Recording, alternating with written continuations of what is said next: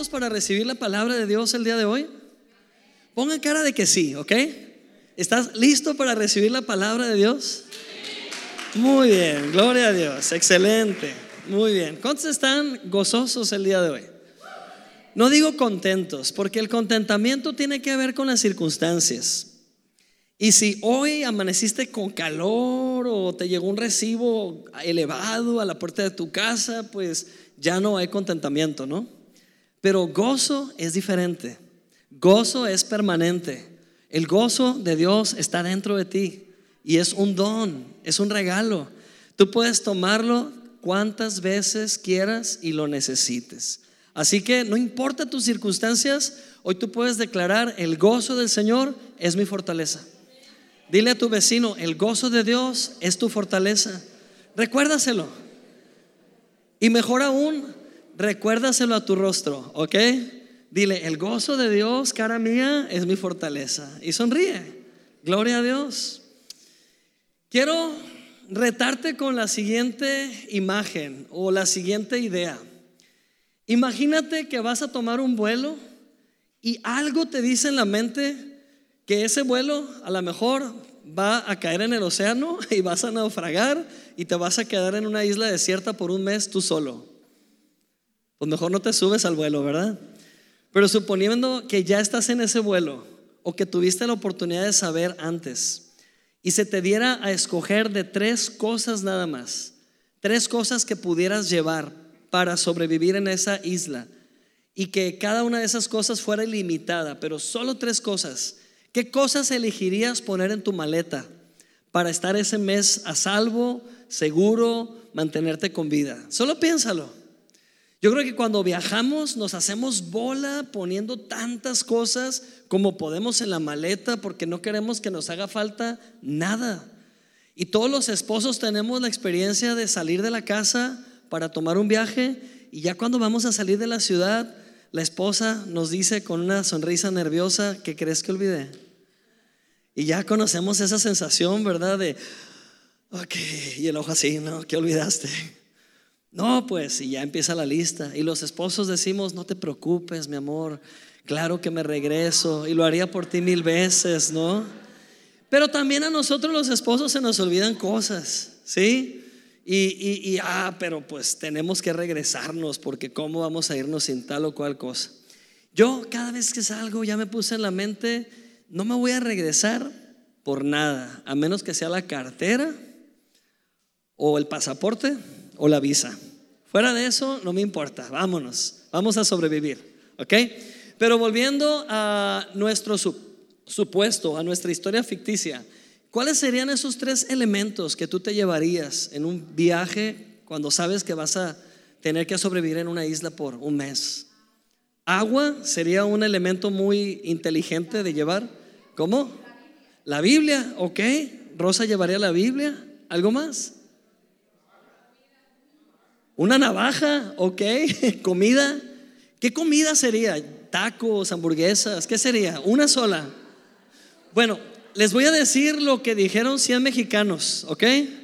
100 mexicanos dijeron que agua, fuego y pan de la imperial. Una, una barra integral. Esas tres cosas, agua, fuego y pan. Se me hizo muy inteligente porque por algo dicen, sobrevivió con puro pan y agua, ¿cierto? Digo, no está padre llenarte de pan, pero en un caso así el pan te puede salvar hay una digestión, hay nutrientes y el agua, ¿verdad? Bueno, esa fue nada más una idea ficticia, pero ahora quiero llevarlo a otro nivel.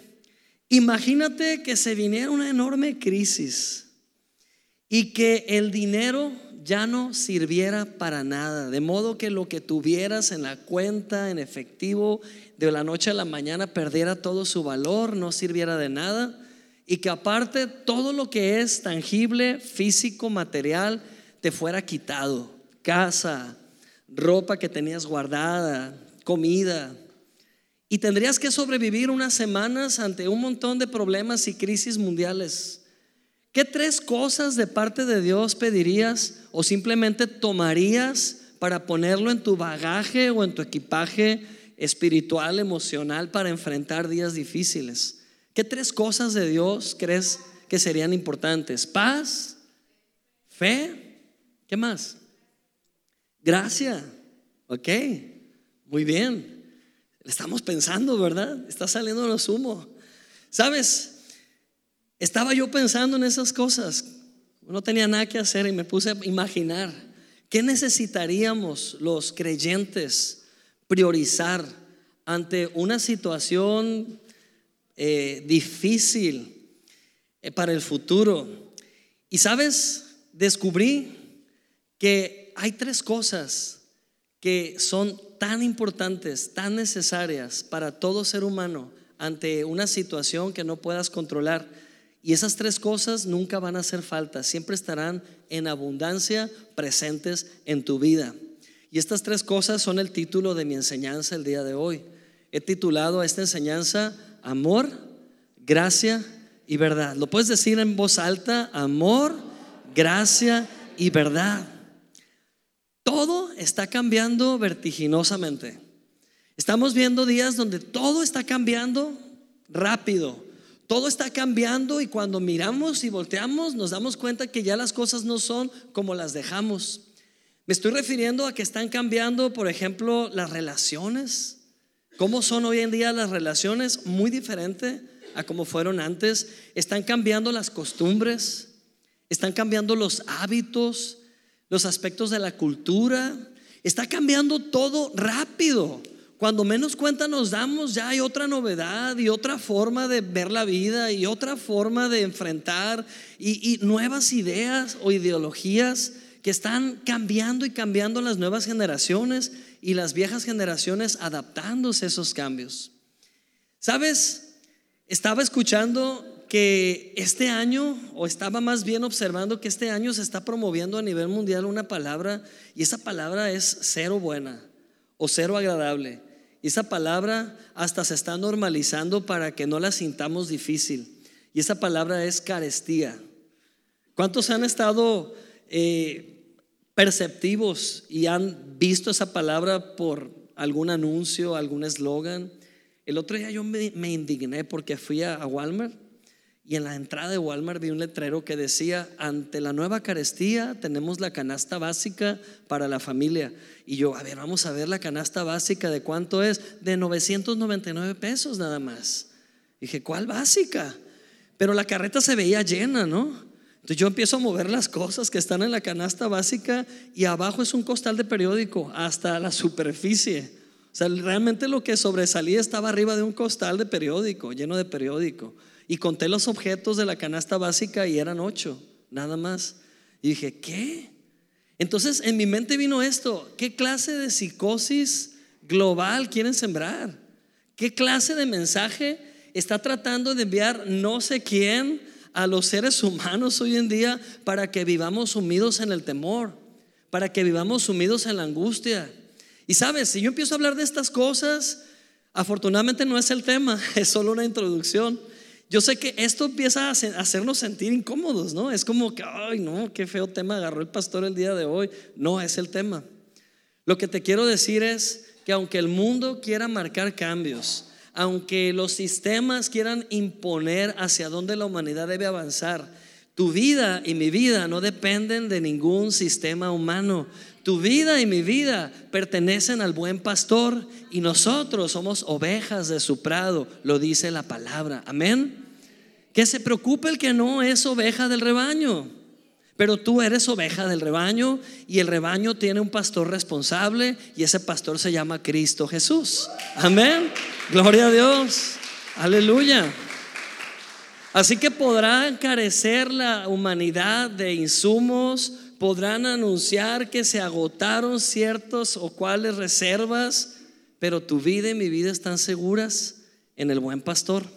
Y hay tres cosas que nunca van a escasear. Amor, dilo conmigo, amor, gracia y verdad. Gloria a Dios. Por ahí dijeron fe, amén. ¿Sabes que la fe se activa cuando sabemos cuán amados somos? Por ahí alguien dijo paz. ¿Sabes que la gracia y la paz vienen de la mano? Decía Pablo en cada carta que escribía a las iglesias, gracia y paz, gracia y paz, gracia y paz. Donde hay gracia, hay paz. Amén. Donde hay amor de Dios, hay fe. Así que, ¿quién puede contra estas cosas? Podrá el humano quitarte todo, pero no te pueden quitar estas cosas que viven dentro de ti. Y lo mejor de todo es que estas tres cosas ya las tienes. Puedes decirlo, ya las tengo. En abundancia, ya las tengo. Eso es lo que hace la gran diferencia. Todo hijo de Dios, nacido de nuevo, ha sido equipado para la vida. Y hoy estamos en la penúltima enseñanza de la serie Equipados para la vida. Ya solo el próximo domingo tenemos la última enseñanza, terminamos con esta serie. Realmente estamos siendo equipados. ¿Equipados para qué? Para lo que venga. Estamos preparados porque estamos despiertos, estamos velando, estamos conectados a la fuente de toda sabiduría que es Cristo. Amén. Estamos nutriendo nuestro ser de la palabra que da vida. No estamos viviendo como sobrevivientes ante un posible eh, ataque zombie o algo así, ¿no? Pero estamos realmente preparados para cualquier artimaña o cualquier trampa o cualquier situación global o local que pudiera suscitarse. Porque es cierto, el mundo está cambiando y está tomando rumbos que no nos gustan. Yo no sé si usted está cómodo, yo no estoy cómodo con las decisiones que se toman. No estoy cómodo con que se nos haga creer que nosotros lo decidimos, porque no es así. O tal vez sí cuando estamos simplemente cediendo y no estamos estableciéndonos en lo que creemos de la palabra. Yo quiero animarte a que tomes una postura clara de la verdad en Cristo. Amén. Y no comprometas tu fe. No comprometas lo que crees de parte de Dios. ¿Por qué necesitamos incluir estas tres cosas de Dios en nuestra vida? Amor, gracia y verdad. Vamos yendo una por una. Número uno, su amor. ¿Por qué incluir su amor en nuestras vidas? La razón es porque su amor te sacia plenamente. Amén. Por favor, personalízalo. Apropiate de esta verdad. Dilo en primera persona. Su amor me sacia plenamente. Otra vez, su amor me sacia plenamente. Gloria a Dios. ¿Sabías que cuando vivimos con la conciencia de que Dios nos ama, esto hace la gran diferencia en la forma en que oramos? Cuando sabemos que Dios nos ama, esto hace la gran diferencia incluso en la forma en que creemos. Cuando no tienes conciencia de que Dios te ama, tu fe y tu confianza en Dios es bien limitada. Estás pidiéndole a Dios algo con la incertidumbre si Él quiere o no quiere. Estás refiriéndote o acercándote a Dios con la incertidumbre si Él te acepta o no te acepta.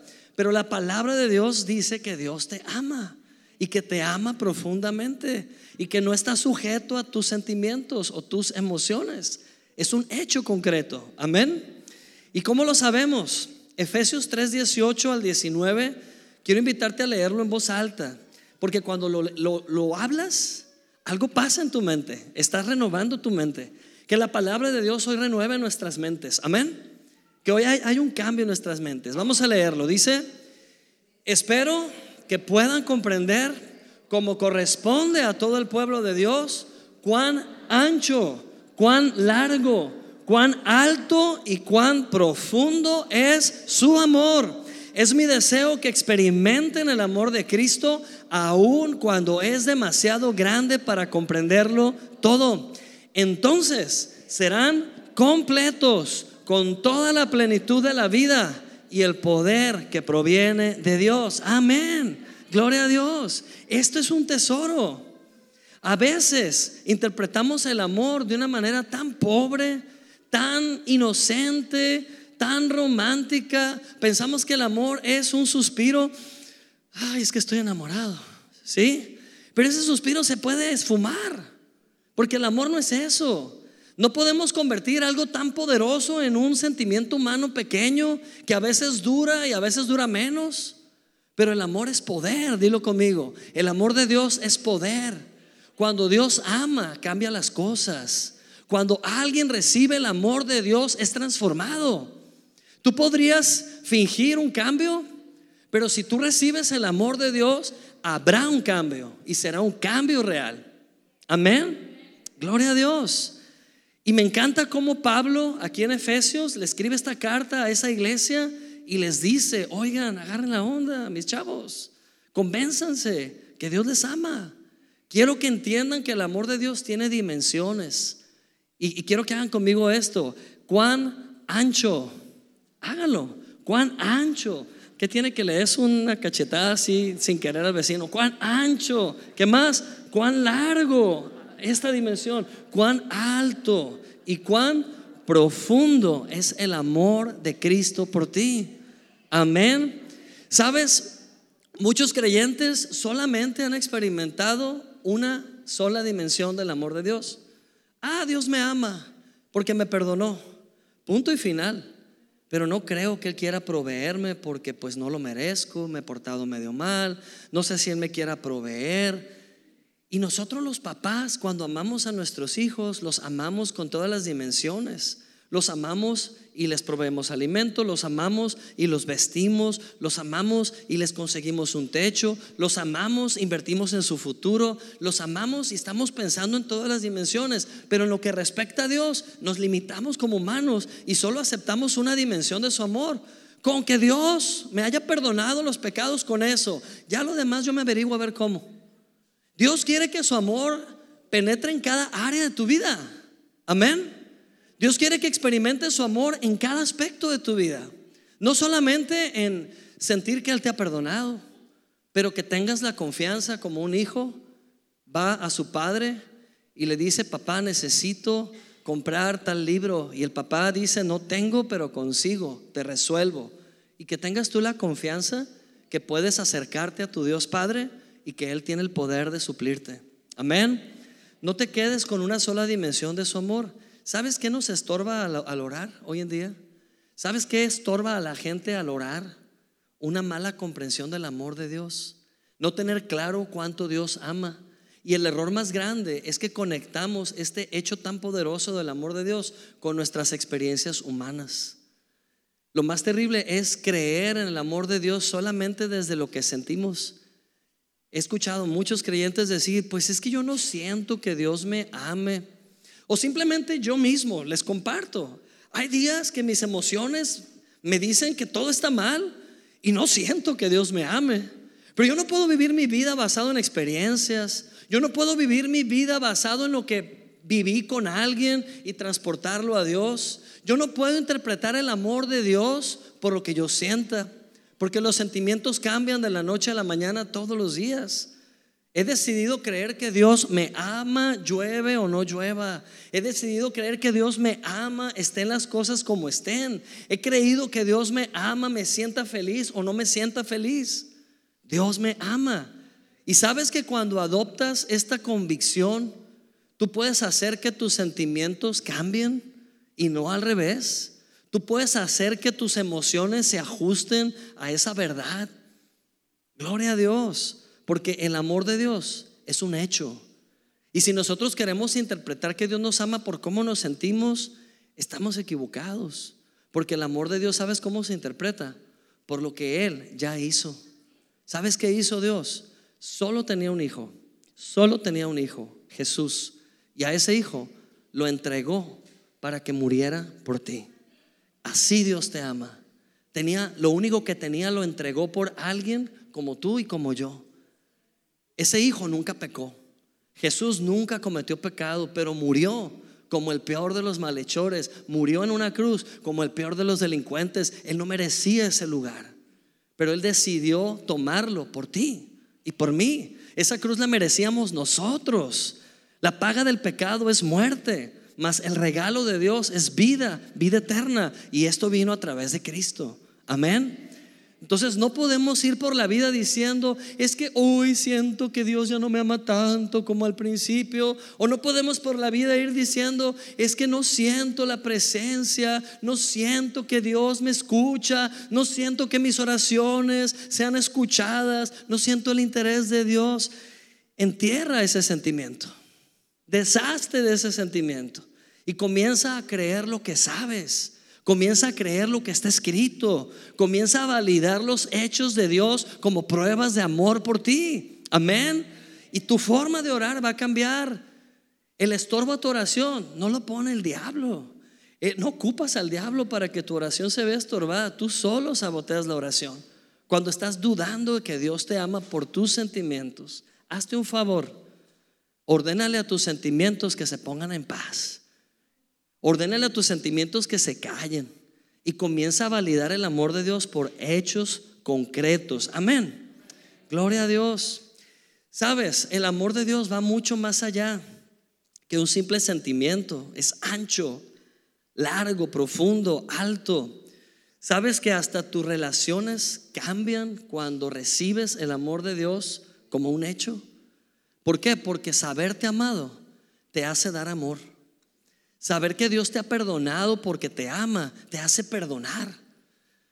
El recibir libremente de Dios sin condenación, no calificándote humanamente hablando si lo mereces o no lo mereces, sino desde una postura de hijo, hijo amado, hace que también lo que de gracia recibes, de gracia impartas o es. Amén.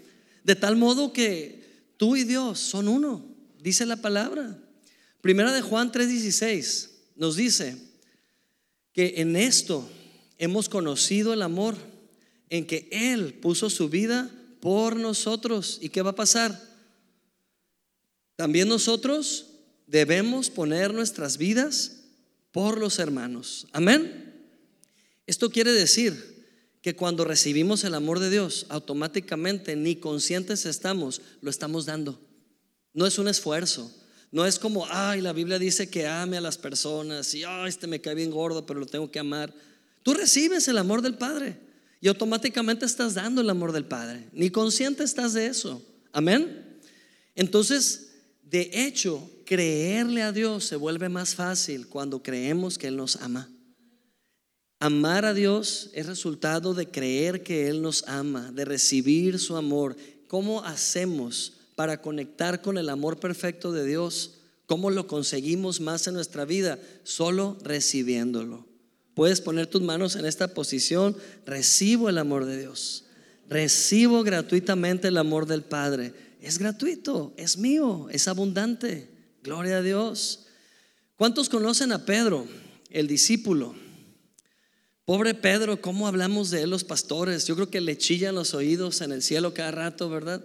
Y pobre Pedro, porque para nada bueno lo sacamos a tema. Siempre sacamos a Pedro a tema para poner en evidencia las debilidades de la humanidad. Pero ¿saben una cosa? Todos tenemos algo de Pedro. El otro día mi hija me hizo una observación bien interesante. Me decía, Perlita, papá, ¿te has dado cuenta que cada discípulo está ahí para recordarnos una faceta o aspecto de nosotros los humanos? Es verdad, todos tenemos algo de Pedro. Y, si pusiéramos en una escala a todos los discípulos, yo creo que pondríamos a Pedro al final de la fila y pondríamos a Juan al principio, ¿verdad? Porque Pedro era, era un compulsivo. Pedro era una persona que primero hacía y después reflexionaba lo que hizo. Pedro hacía las cosas arrebatadamente. Todos tenemos algo de Pedro en algún momento de la vida, ¿no? Yo creo que si Pedro hubiera nacido en esta época, estuviera todo endeudado de compras que habría hecho en Amazon, en Mercado Libre, con las tarjetas botadas hasta arriba, porque era tan compulsivo Pedro. Estaba bien confiado en él en lo que él lograba, en lo que él hacía. Y Juan es como la antítesis de Pedro, es como el opuesto de Pedro. Juan, todo tranquilo, paciente, amoroso. Juan sabía que Jesús lo amaba. ¿Y sabes qué hacía Juan? Se recostaba en Jesús, bien compa con Jesús, ¿verdad? Mi amigo. Juan se sabía amado. Juan no andaba presumiendo que él amaba a Jesús. Juan sabía que Jesús lo amaba. Y y Juan le correspondía. Amén. Al final, cuando Jesús muere en la cruz, ¿dónde quedaron los discípulos? ¿Dónde quedaron los doce? Ni uno estaba al final, excepto Juan. Ahí estaba Juan al final. Por eso Jesús pudo decirle a Juan, Juan, te encargo a mi madre. Le encargó a María en el último suspiro, cuídala. Y Juan la cuidó hasta que María murió. Juan la cuidó toda la vida como una mamá. ¿Quién hace más? ¿El que confía en sí mismo y lo presume como Pedro? o el que calladamente recibe amor y luego lo puede dar? ¿Quién hace más? ¿El que se jacta de cuánto ama a Dios y al rato sus hechos lo niegan? ¿O el que calladamente recibe con humildad el amor del Padre aunque sienta que no lo merezca? Se abastece de ese amor. ¿Quién hace más al final? ¿Sabes? Pedro y la típica escena de Pedro. Está Jesús diciéndole a los discípulos, muchachos, vienen tiempos difíciles, me van a arrestar, me van a llevar al madero, me van a crucificar, voy a morir por ustedes. Y Pedro impulsivo, no, Señor, yo no lo voy a permitir. Nadie te va a poner la mano encima. Yo te voy a defender. Yo voy a estar ahí para cuidarte. Y está Pedro tan confiado en su temperamento. ¿Cuántos se identifican con esos arrebatos? Ustedes conocen al Alonso pastor, ¿verdad? Que predica los domingos. No conocen al Alonso miércoles, así a fin de quincena, ¿verdad? Eh, a mediodía con el calor de verano en la calle, cuidando a sus hijos ante cualquier amenaza. No conocen al Alonso que puede reaccionar, ¿verdad? Pedro reaccionó. Dijo, no, Señor, yo no voy a permitir que te hagan nada. ¿Y saben qué hizo Jesús? Pedro, Pedro, cálmate, cálmate. Me vas a negar tres veces. No, yo nunca te voy a negar. Al contrario, yo siempre te voy a defender. yo creo que Pedro ya trae ese, ese estigma de, ya me dijo Jesús que lo voy a negar, que cuando arrestaron a Jesús, impulsivamente Pedro sacó un arma y le cortó la oreja al soldado que quiso arrestar a Jesús, como diciendo, ya ves, nunca te voy a negar, te estoy defendiendo, yo lo prometí. Tres doritos después, se llevan a Jesús arrestado y lo van golpeando. ¿Y Pedro dónde está? Ah, sí, sí, iba Pedro ahí, pero ya escondido entre la multitud, ¿no? Ya iba iba en secreto detrás de las sombras de los demás y alguien le preguntó, oye, ¿qué no eres tú el que andaba con Jesús todo el tiempo? No, yo no lo conozco. Negación número uno, tal como Jesús lo dijo, ¿no? Y avanzan un poco más y hasta la Biblia describe diferentes escenas, ¿no? Está una gente ahí en la fogata y está Pedro entre las sombras lo digo por la película La Pasión, que lo tengo tan presente, ¿no? Que ahí está Pedro escondido y viene una mujer y le dice, ¿que no eres tú uno de los discípulos de Jesús? No, no sé de qué hablas, mujer. Segunda negación, ¿no? Y al final, cuando le vuelven a preguntar, esa última vez hasta maldijo, hasta groserías dijo Pedro. Y se enojó y se fue. Y en eso cantó el gallo. Tal como Jesús dijo, me vas a negar tres veces hasta que cante el gallo y cantó el gallo. Y Pedro lloró amargamente. Dijo, es verdad, he negado a Jesús. ¿Sabes que todos hemos negado a Jesús alguna vez? Oye, como que, andas yendo ahí con los hermanos. Ah, es que mi mamá ahí anda. Y yo la llevé y le di right y me quedé un ratillo. Y pues ya me salí. y bueno, eso es nada, ¿no? Hay otras formas de negar a Jesús. A veces negamos a Jesús en silencio. Negamos a Jesús cada vez que optamos por confiar más en nuestras fuerzas que confiar en Él. Y lo más impresionante es que después de que Pedro negó a Jesús, lo traicionó, se fue Pedro otra vez a sus viejas actividades, volvió a sus andadas de pescador, se fue al mar a pescar y a olvidarse de esos tres años. Dijo, no, pues yo fallé, de seguro ya me condené, de seguro Dios ya no quiere nada conmigo. Y Pedro se va a pescar y cuando Jesús resucita, dice la Biblia que Jesús, ya con un cuerpo renovado, fue a buscar a Pedro. Qué miedo, si yo hubiera sido Pedro estuviera temblando, ¿no? Pedro fue a buscar, Jesús fue a buscar a Pedro. Dice la Biblia que Pedro está pescando y Jesús aparece en esa playa muy temprano por la mañana y los discípulos lo ven y dicen, ese Señor, y Pedro se avienta al agua, pues cómo no, ¿verdad? Ha de haber pensado, hijo, le negué a Jesús tres veces, de seguro viene a recriminarme. Porque los humanos tenemos una conciencia de, de culpa. Los humanos tenemos una conciencia de, de reclamo, ¿sí o no? Ah, me la hiciste, pero en cuanto lo tenga enfrente le voy a poner en su lugar. O en cuanto le pueda decir, lo voy a decir. Y empezamos a planear esa venganza o ese reclamo. Y Pedro pensaba que Jesús le iba a reclamar, oye, ¿por qué me negaste? No, Jesús sabía que Pedro era vulnerable. Jesús sabía que Pedro podía fallar, Pedro humano. Entonces Jesús les hace desayuno a los muchachos, los invita a desayunar, les tiene ahí unos peces a las brasas y ellos vienen a comer y es el escenario perfecto para Jesús preguntarle a Pedro. Tres veces Jesús le pregunta a Pedro, Pedro, ¿me amas? Pedro, ¿me amas? Pedro, ¿me amas? Y las tres veces Pedro con la cola entre las patas contesta, sí, sí te Me imagino que la primera vez fue como, sí, sí te amo, ¿verdad? Y la segunda vez fue, pues, sí, sí te amo. Y la tercera dijo, sí, Señor, sabes que te amo, ¿por qué me preguntas? Y a lo mejor Pedro esperaba que Jesús le reclamara y le dijera, pues no me amas porque me traicionaste. Pero lo único que Jesús le dijo fue, cuida mis corderos, apacienta mis ovejas, cuida mi rebaño. Cuida a los que van a venir a conocer a Jesús. Cuida a los que vienen. O sea, Pedro no lo censuró. Pedro no lo desechó, Pedro no lo hizo a un lado, Pedro lo siguió incluyendo. Dios, perdón, no, no, no, es Jesús. Jesús no lo desechó, Jesús lo siguió incluyendo. Y Jesús lo hizo parte de sus planes, pero a un nuevo Pedro, un Pedro que ya no vivía confiado en su esfuerzo, un Pedro que sabía que el amor de Dios cubre multitud de fallas, un Pedro que se abasteció del amor de Dios. Cuando Dios te perdona, mucho amas, mucho ama al que mucho se le perdona. ¿Cuántos pecados te han sido perdonados? ¿Cuántas traiciones han sido ignoradas y pasadas por alto de parte de Dios? ¿Cuántas negaciones tuyas de la fe han sido hechas a un lado y Dios te sigue amando igual? Cuando vuelves, te vuelves consciente de ese amor, mucho amas de vuelta. Amén. Y ese amor fluye a través de ti. Gloria a Dios. Así que su amor, dilo conmigo, te sacia plenamente. Dilo, su amor me sacia plenamente. Número dos, su gracia te provee palabra y poder. Lo decimos juntos, su gracia me provee palabra y poder. ¿Cómo lo sabemos? Primera de Pedro 4:10 dice así, cada uno según el don que ha recibido, ¿qué dice? Ministrelo a los otros como buenos administradores de la multiforme gracia de Dios. Seguimos leyendo juntos.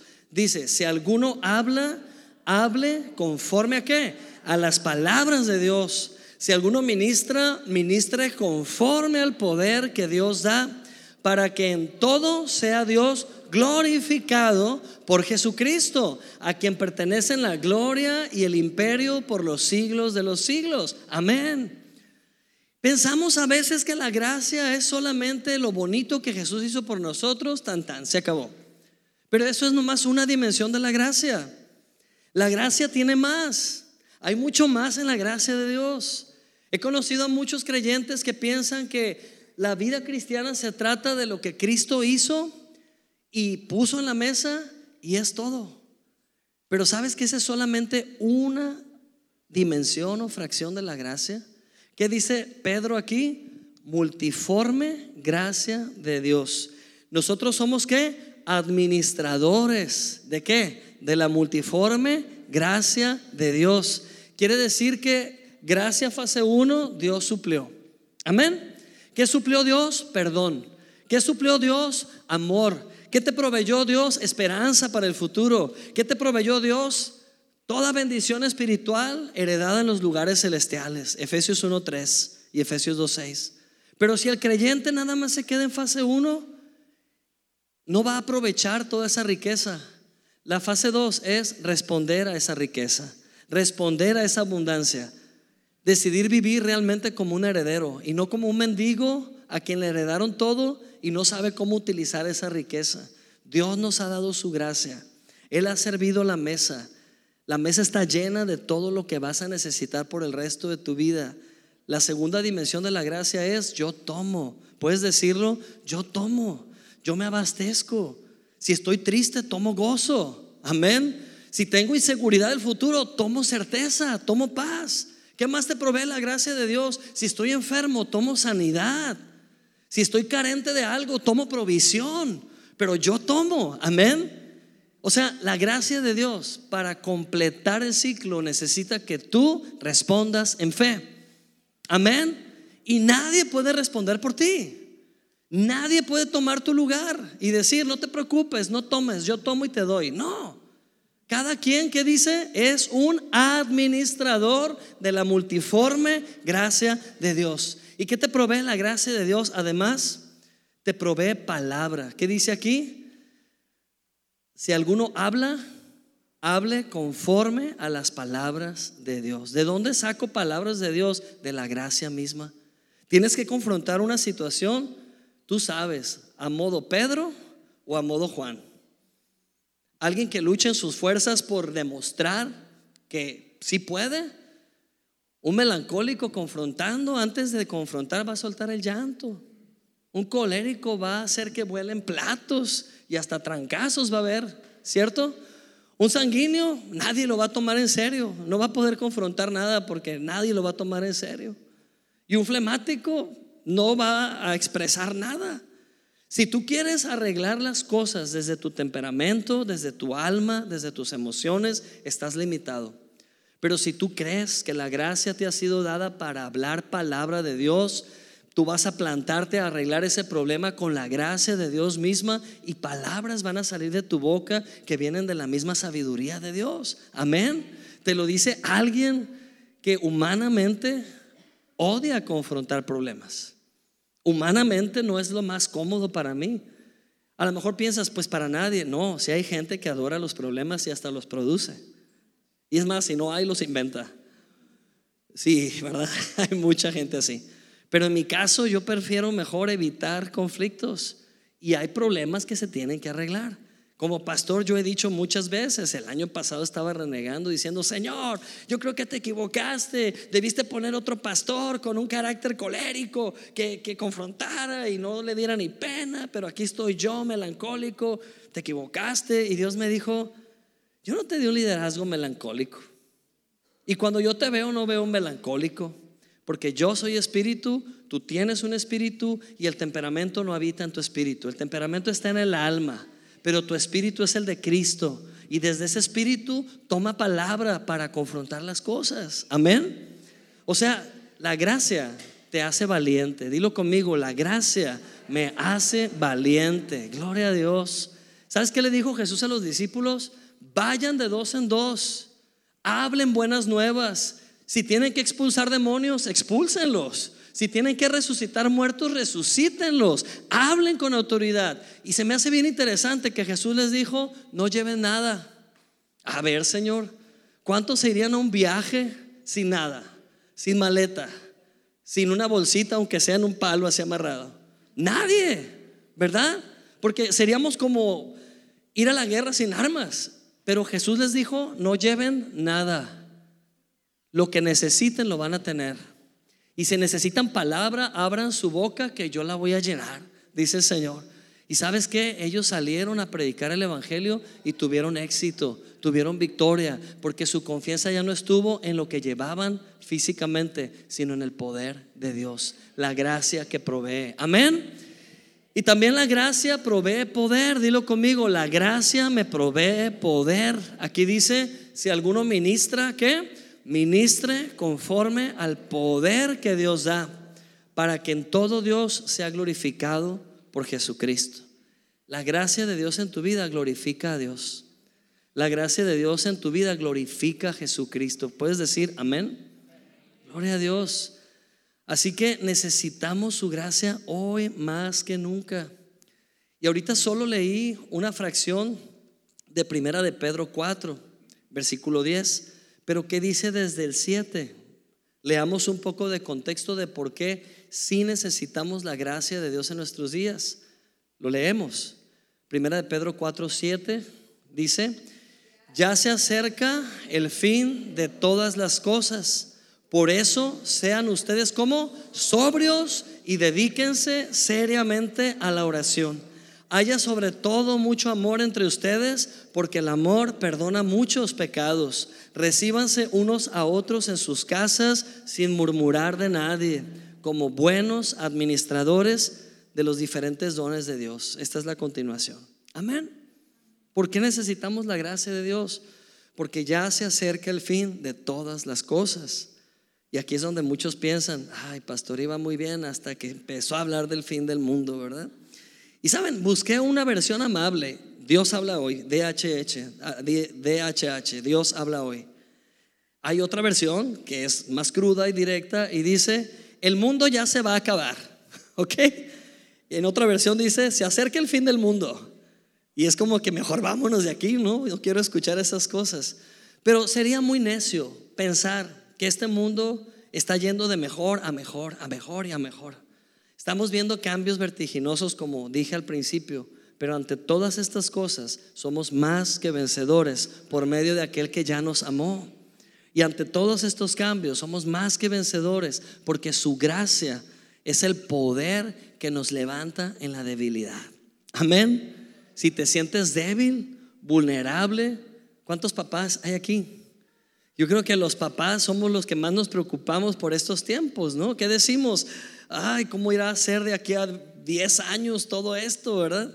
Si esa es tu debilidad, diga el débil, fuerte soy en Cristo. Amén. Sabré qué hacer. Tengo a Cristo, tengo la sabiduría, sabré qué mover, sabré cómo actuar. Gloria a Dios. No te quedes con un solo plano. La gracia de Dios es multidimensional. Dilo conmigo, es multidimensional.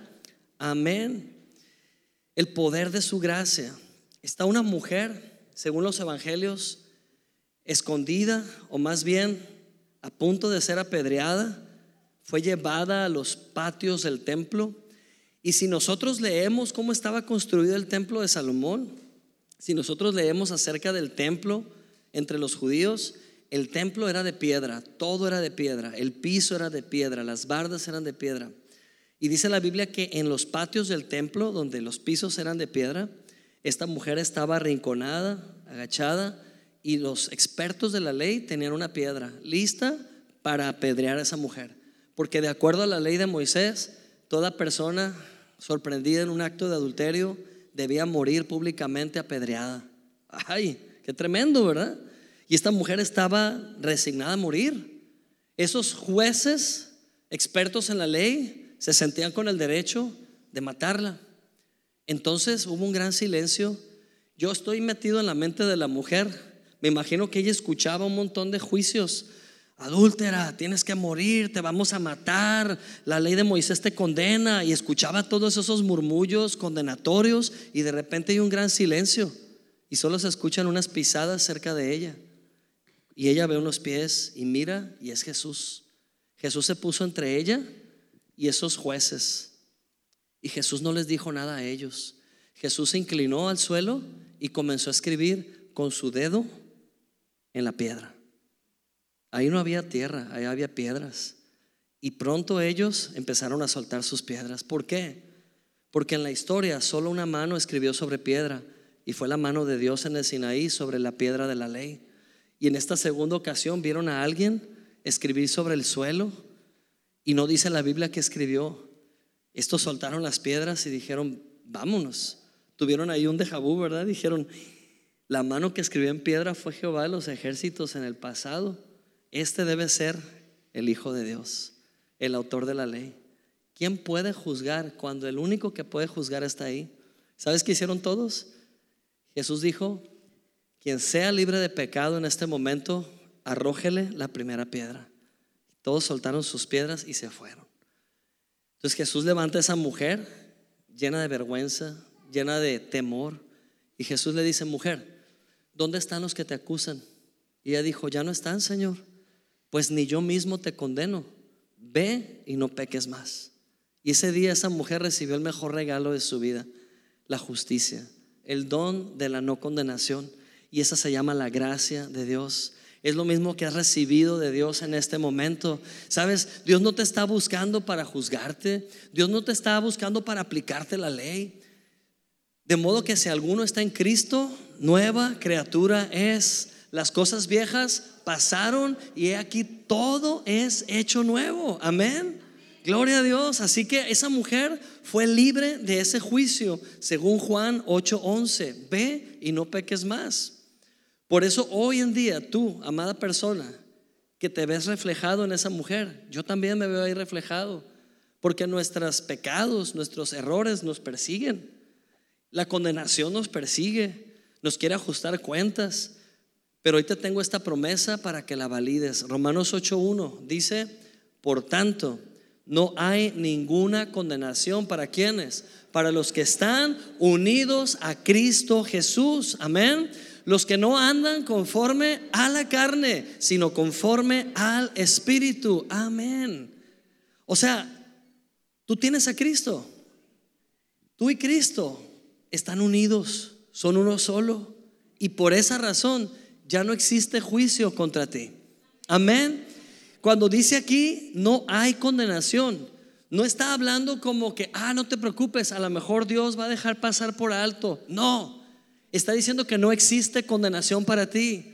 No existe un juicio contra ti. ¿Sabes que Dios no podría juzgarte a ti? Porque estás unido, aliado a Cristo.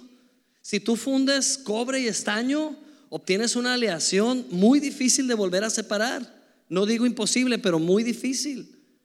Y si tú te unes a Cristo, es imposible que te vuelvas a desunir. Y Dios no puede enviar juicio donde está su Hijo amado, quien ya pagó el precio. Dios no puede volver a juzgar un mismo error dos veces. Y tú fuiste condenado en la cruz junto con Cristo. Tus pecados ahí fueron castigados. Con esto lo que quiero decir no es, ah, puedes hacer lo que quieras, porque Dios ya no te va a juzgar. Serías muy tonto si piensas así. Serías muy torpe si piensas así. Cuando tú valoras lo que Cristo hizo por ti, tú no quieres hacer otra cosa que servir a sus propósitos. Porque ninguna condenación hay para ti, ya no más. Gloria a Dios. ¿No merece Cristo un aplauso por esto? Amén. Gloria a Dios. Y por último, número tres, la verdad te hace libre. ¿Lo puedes decir? La verdad me hace libre. Juan 8:32 dice, y conocerán la verdad y la verdad que los hará libres. ¿De dónde viene tu libertad? De conocer la verdad. Amén. ¿Y qué es la verdad? Cristo es la verdad. Cristo dijo, yo soy el camino, la verdad y la vida. Nadie viene a Dios Padre si no es a través de mí. ¿Qué es la verdad? La verdad es la palabra. La verdad es el Evangelio. Cristo es la palabra. Cristo es el Evangelio. Amén. La verdad, conocerla, te hace libre. Oye, Alonso, pero si el Evangelio fuera efectivo, ¿por qué todavía yo tengo temores? Porque sabes de Cristo, sabes de la Biblia, pero no has intimado con la palabra. Porque para ti la palabra es algo ocasional, pero no puede ser algo ocasional. Es de todos los días alimentarte de la palabra para ver su efecto liberador. Amén. Miren, se sabe que ya te estás haciendo viejo cuando empiezas a tomar vitaminas de todo tipo y lo que te recomiendan. Y yo hace poco me pegó el loco y empecé a tomar magnesio, ¿no? y magnesio por aquí, magnesio por... A todo mundo le ando diciendo, y el magnesio es muy bueno. Y, y, es, no, no, ya mi hija está harta, ¿no? De que le digo hasta de broma, Camila, toma magnesio. Ay, no empieces, papá. Sí, ya sé, es un regulador de todo y bla, bla, bla. Pero es cierto, yo he visto el beneficio, ¿verdad? Sí. De hecho, vendo magnesio, yo lo traigo en la cajuela del carro. En la Imperial vendemos magnesio, marca Imperial, ¿no? Pero de veras yo digo, como ya todo un don, ¿verdad? oh, el magnesio sí te ayuda con la digestión, a dormir muy bien, bla, bla, bla. Y me he hecho tan obsesivo con no dejar pasar un día de tomar magnesio que a la pobre perla ya la traigo frita, ¿no? Es, ¿Te tomaste el magnesio? Ay, se me olvidó, tómatelo, ten, tómatelo. Y ahí voy detrás de ella, ¿no? Así deberíamos de ser con la palabra también. Todos los días. ¿Ya comiste la palabra? Ay, se me olvidó, cómela. Necesitas comerla. Es en una base constante. Amén. Si tú quieres ver tus batallas emocionales libradas, no hay otra cosa, la palabra. Si tú quieres ver más días saludables en tu cuerpo y que la gripa te haga los mandados, dolores de cabeza te hagan los mandados, come la palabra. ¿Por qué? Por lo siguiente, lo leemos, Hebreos 4:12, fuertemente. Lo leemos y dice, porque la palabra de Dios es viva y eficaz. ¿Qué más? Más cortante que cualquier espada de dos filos. Penetra hasta la división del alma y del espíritu. ¿Y qué más? De las coyunturas y los tuétanos. Y es poderosa para discernir los pensamientos y las intenciones del corazón. Amén. ¿Cuántos se imaginaron la espada? Ahorita que leíamos esto, un espadón así gigante, ¿sí? Bueno, ahora quiero que imagines y que textualmente veas bien lo que aquí dice. Dice que esa espada penetra y qué más, hasta la división del alma y el espíritu. ¿Sabes que un cristiano que no recibe la palabra cada día trae una revoltura de lo que siente y lo que sabe? Y hay días que dice, yo sé que soy salvo porque la palabra dice, pero es que no me siento salvo. Yo sé que Dios está conmigo porque es una promesa, pero no siento la presencia de Dios. Y estamos fluctuando entre lo que sabemos y lo que sentimos. Y el otro día platicaba estas cosas con mi hija Perlita y me decía ella, papá, es que es una señal que no comes la palabra cuando mezclas tus sentimientos con la realidad de Cristo. Y es verdad. Si tú quieres ser un cristiano victorioso sobre tus sentimientos, come la palabra, mete la espada que te separe el alma del espíritu. Ya no mezcles espíritu y alma. Pero no solo eso. Esta es parte 2 porque el domingo empezamos esta plática. Parte 2, que dice que también separa las coyunturas y los tuétanos. ¿Dónde están las coyunturas y los tuétanos? En el cuerpo. O sea que la espada también separa el alma de tu cuerpo. ¿Cuántas personas hay enfermas? Porque todo lo que sienten lo convierten en enfermedad. Todo lo que sienten se convierte en gripa. Todo lo que sienten lo convierten en dolor de cabeza. Todo lo que sienten lo convierten en debilidad. Improductivos, porque no han separado con la espada de la verdad los tuétanos del alma. No puedes seguir permitiendo que tus emociones tengan poder sobre tu cuerpo. Necesitas usar la espada para separar el alma de tu cuerpo. Y desde un alma que tiene clara la identidad en el Espíritu, dale órdenes a tu cuerpo de sanidad en el nombre de Jesús. Amén. La palabra de Dios es poder, dilo conmigo. La palabra de Dios es poder. Me libera de confusión, me libera de enfermedad. Gloria a Dios. Amén. Y por último, esto que platico fue una, fue una conversación con mi hija. Y me decía mi hija, papá, ¿te has dado cuenta que somos espíritu, alma y cuerpo? Y ese es un reflejo de quién es Dios, porque Dios es trino, es Padre, Hijo y Espíritu Santo. Y el Espíritu Santo es nuestro espíritu. Y el Padre es nuestra alma, porque el Padre siente, el Padre ama, el Padre perdona, el Padre se puede enojar, el Padre puede manifestar emociones, solo que la diferencia es que Él es santo. Y Jesús es el cuerpo, porque Jesús vino en carne. Y lo que sufrió Jesús en el cuerpo fue para que nuestro cuerpo fuera liberado. Por eso dice la palabra que por sus llagas que Él recibió, nosotros somos sanos en nuestro cuerpo. Amén. Así que a mí me bendijo mucho esta revelación. Hasta le dije, te la voy a copiar adelante, ¿no? Gloria a Dios. Entonces, amados hermanos, abracemos el amor, la gracia y la verdad. Levanta tus manos y vamos a hacer esto. Vamos a adorar y decir en este último minuto de reunión, gracias Padre, por tu amor, por tu gracia, por tu verdad. Hoy abrazo estas tres cosas porque ellas ya me abrazaron primero. Tu amor me abraza cada mañana. Tu gracia me envuelve cada día. Tu verdad me habita, dilo en voz alta, tu verdad me habita y tu verdad me hace libre. Conocerla, experimentarla, recibirla, me da libertad. Gracias Señor, porque tu amor cubre toda falta en mí. Tu amor cubre toda imperfección. De modo que puedo venir confiado ante ti y ya no venir con condenación, porque ninguna condenación hay para mí no existe la condenación para un hijo nacido de nuevo, porque mi vida está unida a tu Hijo Jesucristo.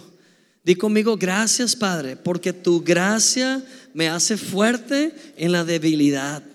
Tu gracia me da poder para hablar con denuedo. Tu gracia me da poder para realizar milagros también. Gracias Padre, porque tu gracia me habita. Aleluya. Gracias Señor. Sigue dándole gracias a Dios. Quiero invitar por último a ti, si esta es tu primera vez o segunda vez aquí, Voy a ser bien, bien directo. Quizás tú crees que veniste por tu propia intención y es probable que sí, pero Dios ha estado tocando la puerta de tu corazón desde hace tiempo. Lo único que hiciste fue responder a una invitación, estés consciente o no. Aceptaste dar el paso y venir. Pues si tú quieres conocer a aquel que te ha buscado porque te ama y quiere una mejor vida para ti, hoy es el gran día de que abras tu corazón y recibas a Jesucristo como tu Señor, como tu Salvador. Nadie lo puede hacer por ti. Esto es algo que cada quien ha tenido que hacer en algún momento de su vida. Si ya lo hiciste antes, no tienes que volverlo a hacer. Pero si hoy es el día en el que tu corazón vibra, porque sabes que estás aquí por designios divinos, no te resistas y ábrele tu corazón a Jesús. Haz conmigo esta oración, creyéndolo. Dilo conmigo, Señor Jesucristo. El día de hoy te abro la puerta de mi corazón, porque reconozco que viví lejos perdido en mis pecados, en mis errores, pero ha sido bueno. Repita conmigo, por eso hoy te respondo diciendo, sí Jesús, entra a mi vida, te acepto como mi Salvador y mi Señor. Gracias porque ya me tenías incluido en tus planes. Simplemente repítelo creyéndolo. Hoy acepto a Cristo como mi suficiente y único Salvador creyendo que mis pecados fueron perdonados y que recibo nueva vida. Mi espíritu se une al de Cristo y tengo vida nueva. Aleluya. En el nombre de Jesús. Amén. Iglesia, vamos a tomar este último minuto, nos vamos a poner de pie y si quieres levantar tus manos, hazlo. Pero cántale al Señor estas últimas palabras, consciente de lo que esta letra dice conectando tu espíritu, conectando ese espíritu que ya es en Cristo al corazón del Padre y adóralo. Amén.